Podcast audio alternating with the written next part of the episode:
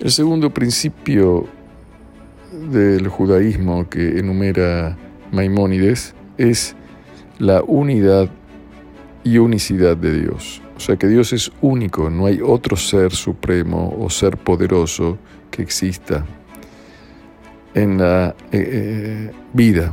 lo único que se puede decir que es Yahol, que es que puede y que hace, y que es el, único rey y padre de toda la creación y de la existencia, es el único, ese es Dios.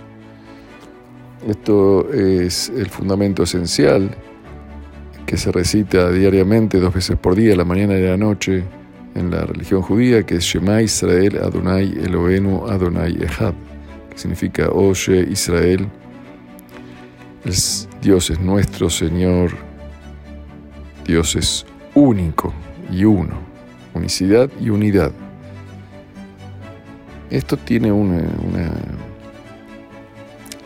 explicación que aclara que no hay alguien o algo que pueda compararse a Dios en el concepto del poder, el único, el único poderoso, el único que puede, eh, que puede todo es Dios. Y el resto de lo que puede llegar a existir no puede nada.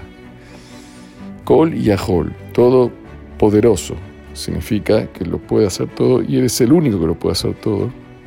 No como en las creencias antiguas relacionadas con la divinidad, donde habían varios dioses que luchaban entre sí. Acá no hay ninguna lucha entre ningún dios, ningún poder, hay un solo poder.